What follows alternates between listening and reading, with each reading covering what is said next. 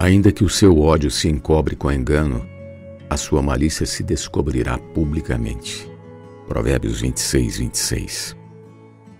O contexto do provérbio de hoje é sobre alguém que está aborrecido, porém dissimula com os lábios e encobre em seu íntimo engano. Não se deve confiar em suas palavras suaves, pois possui sete abominações em seu coração. Versículos 24 e 25 de Provérbios 26. Espiritualmente não significa reprimir o sentimento interior para manter as aparências de bondade e amabilidade.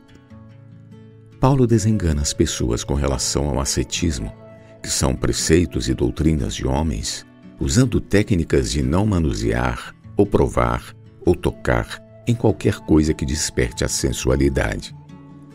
Todavia, são ordenanças que não mudam o interior das pessoas, e elas, com o uso, se destroem sem falar que não tem valor algum contra a lascívia. Colossenses 2, 20 ao 23. A única coisa que realmente muda um homem é a vida santa de Deus em seu interior. Se você andar no Espírito, jamais satisfará a concupiscência da carne. Gálatas 5,16